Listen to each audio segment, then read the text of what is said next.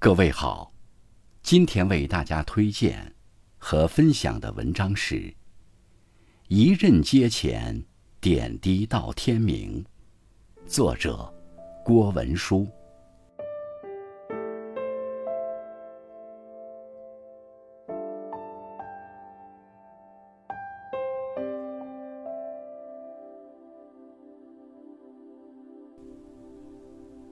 虞美人，蒋捷。少年听雨歌楼上，红烛昏罗帐。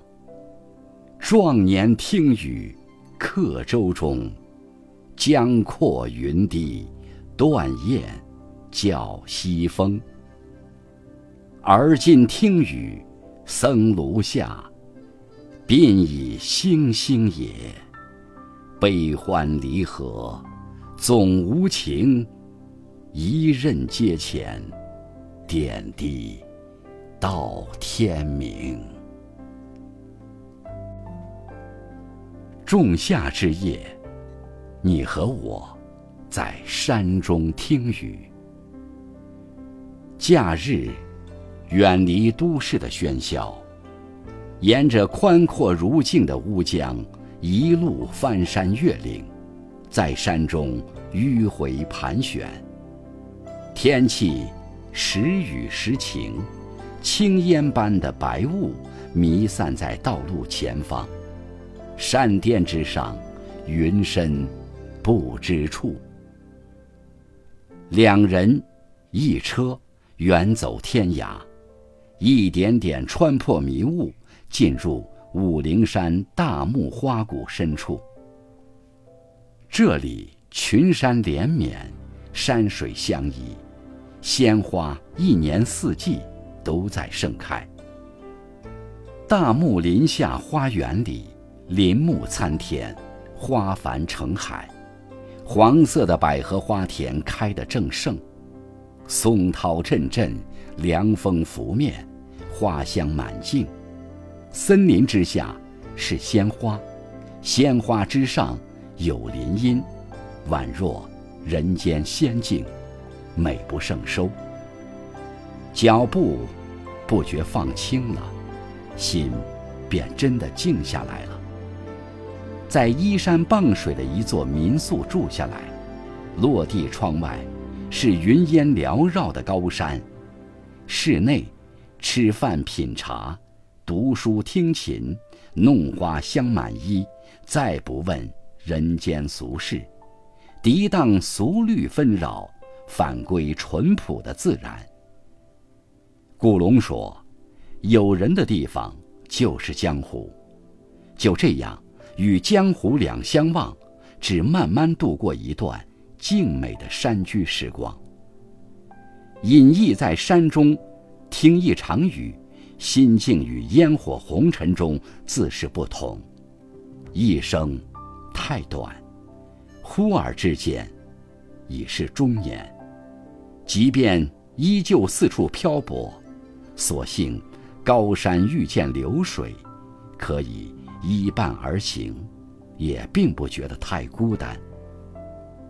左思在《白发赋》中写道：“星星白发。”生于鬓垂，星星白发已悄然爬上鬓角额头，曾经的芳华早已远逝，如今听雨与少年时的心境，竟是天壤之别了。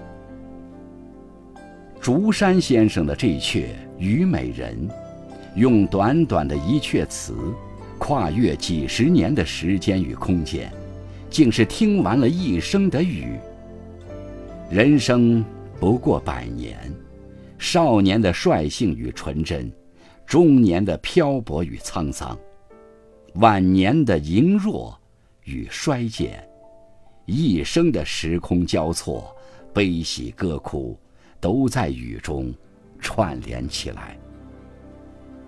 刘熙载认为，竹山先生这阙词。其志是梅溪较真，其思是孟窗较清。诗人号竹山，可见其清雅高洁，堪比梅兰竹菊四君子之主。选择做一个隐逸之人，有的人只为保有清真之志，有的人是红尘看破，有的人出手无奈，有的人是主动放弃。诗人人称竹山先生，樱桃进士。本是宋贤纯十年进士，未等学而优则仕，宋朝却亡了。国破家亡之千古悲怆，就似下了一场雨，迷迷蒙蒙，始终下在他的心上。这阙词看似无情，却有情，悲欢离合终是关乎情的。悲欢离合总无情，千年之后，我们并没有经历过。作者那种遭遇人生沧桑的刻骨之悲，只是暂时放下俗世，远离尘嚣，寻一处可以回归本真美好的所在，放逐心灵，逍遥几日。竹山先生，为江苏宜兴人，先是为宜兴巨族，身怀高才远志，与周密。王遗孙张炎并称宋末四大家。一二六七年，元灭南宋，他不堪国破之痛、家亡之恨，从此远遁太湖竹山之上，甘愿一生隐逸山中。一任阶前，点滴到天明。到了白发苍苍的人生暮年，独自一人。立在僧庐下，一任雨声滴落台阶上，无悲亦无喜，隐藏起所有的情感，就这样做了一个看似麻木无情之人。一本竹山词，追惜伤尽，悲凉疏阔，却是他一生洁白的清韵，不绝于世，激励后人。蓦然回首，谁没有过曾经的年少时光？少年听雨，歌楼上，红烛昏罗帐。年少时，歌楼上听雨，红烛摇曳，灯火暖暖。诗酒趁年华，总是一段天然的风流。那个春山少年，意气风发。